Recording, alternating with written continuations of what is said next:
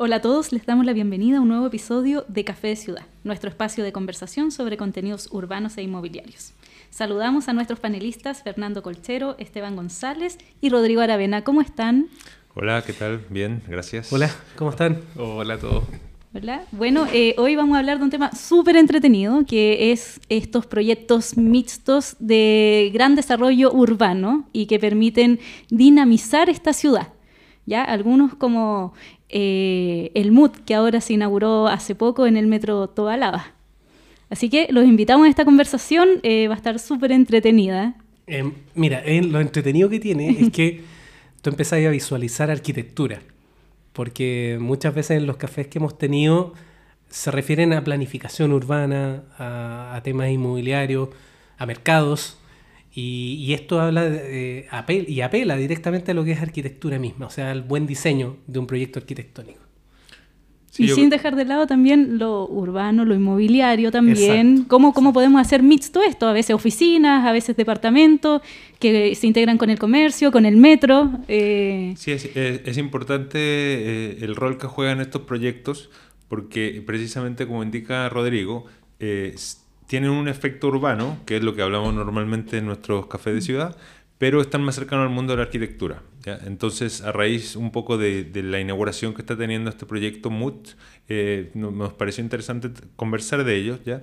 Eh, MUT, un poco para introducirlo, es el mercado urbano Tobalaba, que queda en la esquina de las calles eh, Apoquindo con Tobalaba, y, y, tiene una conexión directa con la estación de metro Tobalaba proyecto mixto que considera oficinas, considera comercio, intervención en el espacio público y que es el último de estos proyectos que está entrando en funcionamiento en Santiago y, a raíz de eso nos, pareció interesante hablar de estos proyectos. Sí, como, dice Fernando, la, la, gracia de estos proyectos es que trascienden en el tiempo. Muchas veces son pedacitos de ciudad eh, con usos mixtos, viven en el día, viven en la noche, son proyectos muy bien conectados, hay comercio al paso, eh, muchas veces también hay actividades de destino. Entonces, vemos que cuando los usos se integran, se generan pequeños barrios verticales mucho más atractivos, que se valorizan en el tiempo, que aprovechan las centralidades y son proyectos de escala mediana o grande donde realmente uno ve desde la perspectiva de la inversión que se generan plusvalías, pero también desde la perspectiva de la calidad de vida se generan nuevas instancias situaciones que, o experiencias que quizás no se dan en un edificio tradicional. Y eso es lo bonito, eh, este mix entre el desarrollo inmobiliario y los espacios públicos que generan. Sí, estos proyectos creo que pueden tener como carácter distinto, porque hay algunos que a lo mejor son exitosos porque son más prácticos, porque en el fondo al quedar al paso entre la estación de metro y la oficina eh, tienen una vocación más de comercio, ¿ah? de pasar a comprar algo en un supermercado que está ahí para llevarlo a la casa o de ir a comprar alguna, algún, algo que se necesite más del día a día y sin embargo hay otros, como puede ser a lo mejor el proyecto Isidora 3000 en la Plaza Perú, que también es un, un, proyecto de uso mixto, que tiene una cosa más sofisticada, ¿cierto? Que lo que busca un poco es proveer un poco de comercio, de restaurantes, de dar un servicio más eh, de, de, alto nivel, digamos, para un barrio también que tiene oficinas de, de esas características y además tiene un hotel especial y tiene una, unas oficinas que también van en ese sentido. Entonces, no es que todos sean iguales tampoco, pero sí todos aprovechan centralidades, como decía Esteban, buscan cumplir un rol y empiezan a generar barrios, algunos de más, escala, otros de menor escala, pero, pero lo interesante que tienen es que tienen un impacto más allá del límite de su terreno, ya que en el fondo normalmente los proyectos uno los mira como que impactan en su terreno y a lo mejor los vecinos, qué sé yo, estos tienen un impacto bastante, bastante más eh, extenso que impactan en la vida de un barrio en general y contribuyen a crearlo o también finalmente a deteriorarlo en el caso que no, no estén bien diseñados. Mm. Sí, son proyectos que hagamos el, hagamos el punto de que en el mundo, en las grandes ciudades, en las metrópolis más importantes, está lleno. Está lleno. Bernardita ya nos contó que vivía en un proyecto de estas características. Imagínate la experiencia que tuvo. ¿En, dónde, ¿en dónde, Bernie? En Toronto. Sí, también departamentos, eh, supermercados, eh, dentistas, médicos y, de todo en un mismo lugar y salía al metro. Claro, no tenía que caminar 100, 200, 300 metros, tenía que subir 10 pisos, bajar 20. Y todo a 20 grados Celsius controladamente. claro, ese otro tema importante, ¿eh? Como, como y aquí lo podemos unir con el tema del cambio climático, ya sea por frío o por calor, estas pequeñas ciudades te permiten eh, un confort ambiental, eh, térmico y, y te permiten hacer todo tipo de actividades sin moverte mucho. Pero, Rodrigo, tú, tú nos contabas y tú siempre eres bueno para las fechas de otro edificio en otros tiempos acá en ah, Santiago. Estábamos, estábamos, almorzando en Ardita, una infidencia, estábamos almorzando y preparando este, este tema. Eh, hay que hacer un reconocimiento histórico a proyectos que son de este tipo.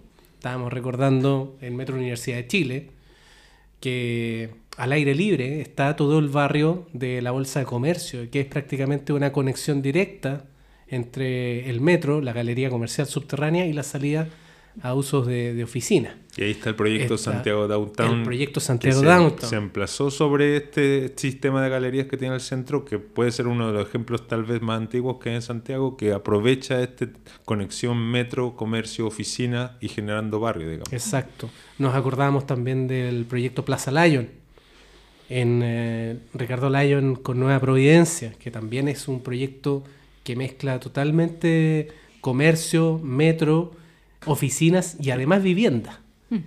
Eh, por lo tanto, es un proyecto súper completo desde el punto de vista de los usos, de los usos mixtos. Y son proyectos antiguos. Estamos hablando de los 80, 90. Ideas de hace 40 años hmm. que empiezan a revitalizarse y, y no, y no no caducan, son proyectos. De hecho, son proyectos que tienen una muy buena longevidad, porque probablemente el inversionista, eh, un gran, si es un gran fondo de inversión, necesita que su activo siga valorizado y por lo tanto tienen, una, tienen un envejecimiento mucho más digno que los proyectos pequeños por, por separado.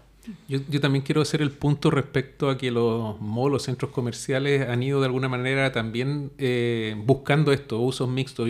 El caso de Mall Plaza o Parque Arauco quizás son buenos ejemplos de cómo han ido aprovechando estas centralidades, han ido mutando. Son, obras que no terminan nunca. Si uno, las ve y hay algunos, Plaza Vespucio lleva 30 años eh, reconstruyéndose, ampliándose, generando nuevo equipamiento, conectándose con infraestructura de transporte increíble el caso de estudio. Entonces, yo creo que mucho de lo que hemos aprendido en temas de proyectos mixtos también viene del retail. yo creo también esto, uno podría también reforzar algo que hemos tocado en otros cafés eh, en relación al, rol que juega eh, el transporte en, en la ubicación de infraestructura de la ciudad. Eh, habíamos mencionado siempre que el metro es muy relevante en términos de las densidades, cuando ahí se generan nuevas líneas de metro, que eso en el fondo abre barrios nuevos para el desarrollo inmobiliario. También en el caso de la gran mayoría de estos proyectos hay una relación muy directa con estaciones de metro y uno de los plus que muestran ellos y los que venden son tiene conexión directa con tal estación de metro. Entonces es, increíble y también es importante para todos tener presente el poder que tiene el desarrollo de, por ejemplo, la red de metro y cuando se toman decisiones de línea de metro, lo, lo que implica eso para el desarrollo de la ciudad a futuro. Sí, en ese, en ese punto estamos bien orgullosos porque nos adjudicamos una licitación eh, de metro con, donde estamos planificando el desarrollo de cinco estaciones que quedaron sobreestructuradas para poder acoger eh, proyectos mixtos. Así que es parte del desafío que tenemos acá en AGES, así que eh, es precisamente muy, muy alineada con esta conversación que estamos teniendo. Se vienen buenos proyectos entonces. Sí, sí, sí. No, no les puedo dar más detalles por ahora, pero es, parte del, quehacer profesional que estamos teniendo hoy en día en AGS. Y la idea es darle vitalización a, estas líneas de intercambio. Eh, hecho de menos un proyecto así, por ejemplo, en la estación Los Héroes, que es un tremendo punto de intercambio de mucho flujo y se podría generar un proyecto de uso mixto gigantesco en, ese, en esa estación. Lo mismo en Bellavista de la Florida, tú mencionaste Plaza de Espucio quizás el Plaza de Espucio podría todavía darle un poco más de vuelta a, este, a esta unión entre el metro y el mall y cómo también darle una oportunidad a la vivienda en ese sector, aunque ya está bastante densificada esa, esa, zona. Pero así uno puede empezar a mirar otro, otros puntos de intercambio en la ciudad donde se podrían generar este tipo de, de proyectos de usos mixtos. Sí, hacer, el detalle que ahí Metro sí tiene un proyecto sobre superficie de tamaño mediano, que es precisamente donde está el Unimark, donde hoy día está todo el, también el, toda la red de transporte que te conecta con los Metrobús. Eh, es parte de un proyecto de Metro eh, en alianza con privado, así que creo que, son experiencias que quizás uno no las ve, pero que, existen y que se han desarrollado y que han sido sostenibles en el tiempo.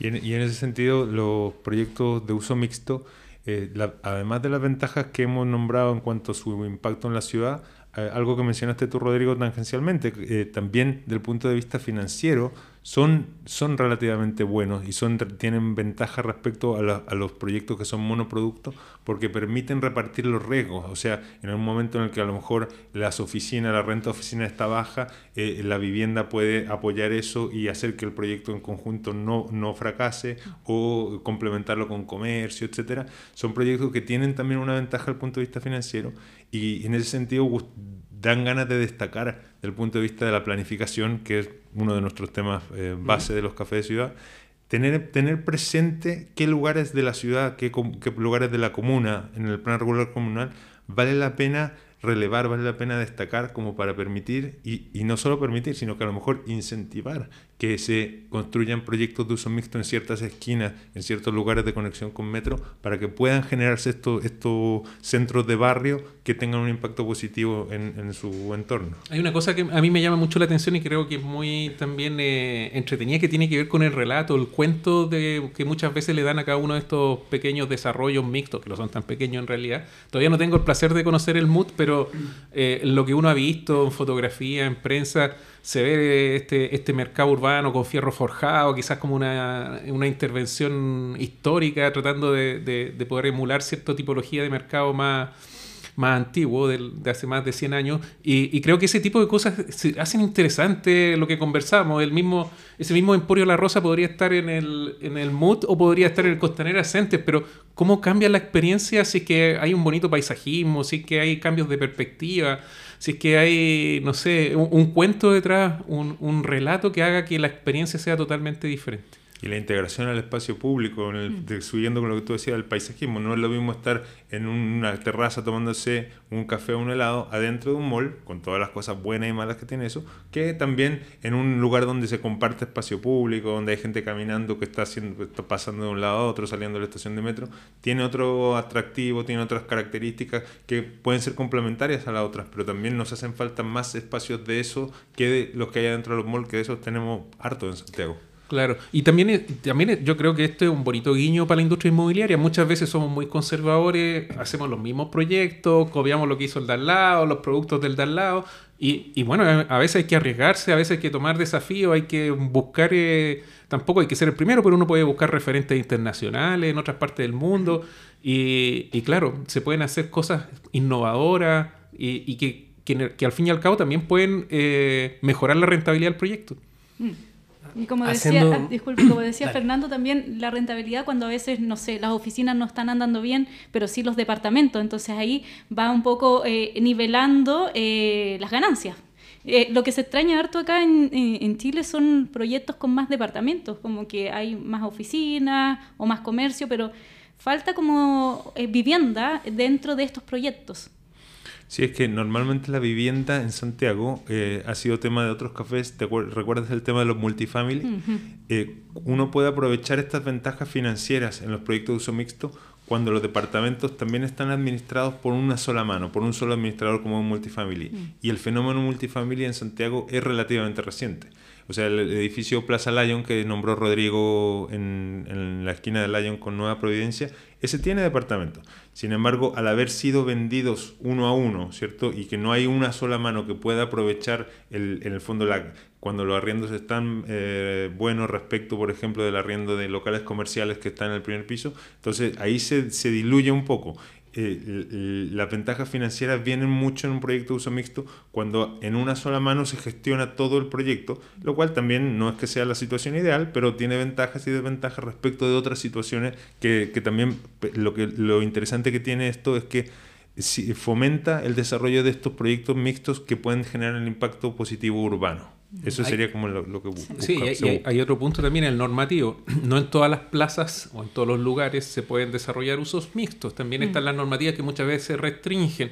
Eh, también hay normativas muy bien hechas y que, te permiten este tipo de actividad. Entonces, yo creo que ahí es caso a caso, es comuna a comuna. También eso lo vimos en otro café de ciudad, el collage de la planificación urbana. Podríamos tener aquí una planilla de Excel para compartir con nuestros auditores con el café de ciudad. Oye, quería hacer mención también a la gestión del suelo. Lo difícil que es haber comprado una manzana entera, en este caso en Tobalaba con Apoquindo. Mm. eh, armar un paño de un tamaño considerable para hacer un proyecto de este tipo es realmente encomiable. Es eh, una tarea, una tarea dura, difícil, de muchos años. Eh, y quizás es por eso que el desarrollador inmobiliario cae en la tentación de rápidamente buscar un terreno más pequeño, hacer el proyecto y salir. Porque pensar en grande, hacer un proyecto de, esto, de esta envergadura, hace que también tu mirada sea de muy largo plazo. Tanto desde el punto de vista de comprar la manzana completa, esperar el tiempo adecuado para conseguir eso, como también de conseguir inversionistas para un proyecto de esa envergadura. ¿Y ¿Cuánto Que hay tiempo que más o generalmente salirlo a buscar afuera. Mm, ¿Cuánto tiempo demoró el, el MUT más o menos? No tengo aquí los datos, pero yo recuerdo que cuando empezó la pandemia el 2020 ya estaba en construcción obra gruesa, yo creo que prácticamente terminada algunas torres. Yo te diría que debe haber empezado el 2017, por ahí, die- 2018, o sea, son casi seis años de que, de que lleva en construcción. Y el, em, y el terreno de el Food Garden que existía por eh, Avenida del Bosque Sí. se debe haber comprado hace 10 años atrás. Claro, entonces est- está claro que no todos los inversionistas tienen la cantidad de recursos como pa- para poder desarrollar en estos plazos, pero sí a lo mejor hay un llamado a inversionistas que sí tienen esa capacidad para que tomen estos pasos y, y en el sentido de por el bien de la ciudad, por hacer una contribución al entorno de, lo- de las ciudades, los inversionistas que puedan tener esa opción, ojalá que no tengan la mirada tradicional que tiene el inversionista pequeño, que busca salir rápido, que busca hacer una rentabilidad más rápida, sino que en la medida en la que uno vaya teniendo más capacidad, se abra también a la posibilidad de entregar este tipo de proyectos a la ciudad. Mm, y este proyecto además genera empleo, también genera turismo, eh, la gente lo quiere visitar. Eh, entonces eh, eh, va más allá de, de solamente tener un lugar de comercio y oficina. Oye, me acordé del proyecto con lo que dice Bernardita de Fundamentas y que también ahí ojalá que, que- que logre despegar después de, esto, de este periodo que tuvo de tanta crisis. Así que también es un proyecto conectado con mixto. metro, Exacto, mixto, eh, de gran envergadura, de una tremenda inversión donde hay muchos fondos de inversiones que están de alguna manera apostando a que este sea un enclave dentro de la ciudad donde se puedan eh, interconectar autopistas, dos líneas de metro, mall, es decir, realmente una centralidad tremenda para el sector centro-sur de la ciudad.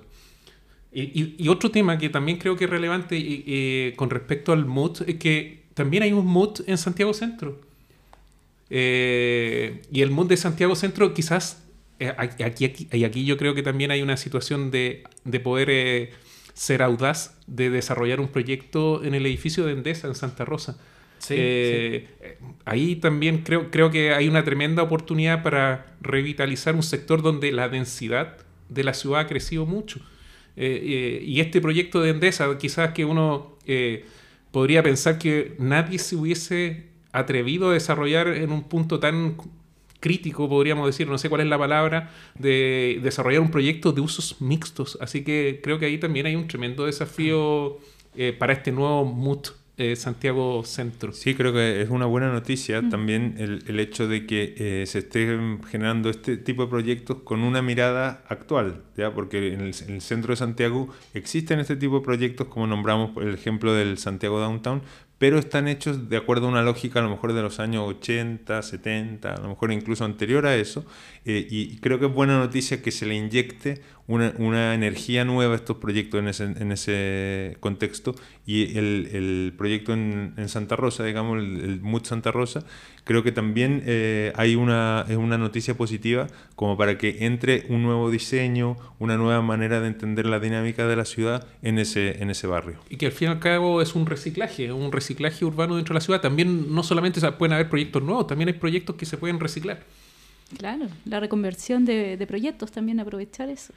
Así es. Hay lugares, hay lugares en, en los centros eh, de, de las ciudades que, por mucho que pasen por malos momentos, eh, siempre van a tener un valor. Y yo creo que eso es lo que está rescatando cierto tipo de inversionistas que miran en el largo plazo las inversiones. Probablemente eh, la evaluación de proyectos de un, un mercado urbano Tobalá o Santa Rosa no sea a 20 años o a 30 años, que es como la mirada y la evaluación de proyectos tradicional de, de un proyecto inmobiliario, incluso de multifamily. Yo creo que estas miradas son a 50, son a 70, son a 100 años.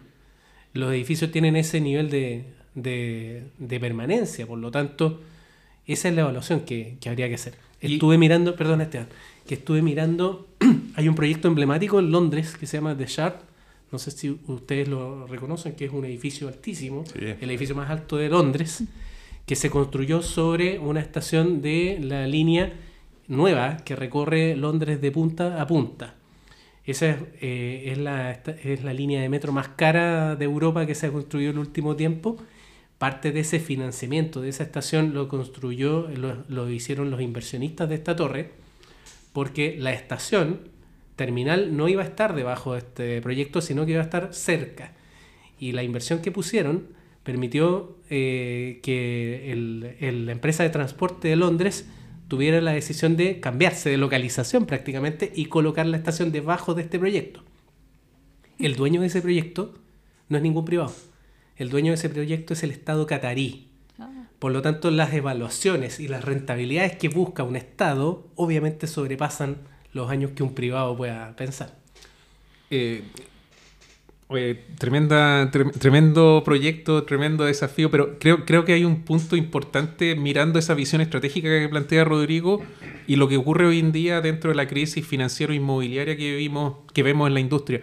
Que creo que hoy día más que nunca, dentro de la misma ciudad, uno ve muchas o muchas oportunidades. Es decir, yo nunca había visto terrenos tan buenos en tan buenas ubicaciones y a precios de descuento, como podríamos decir en el, en Entonces, entonces, cuando hay alguien que sí cree eh, en el desarrollo urbano de Santiago y, en que este país va, va, a tirar para arriba, creo que no hay mejor momento para invertir que cuando estamos en la parte más baja de la curva.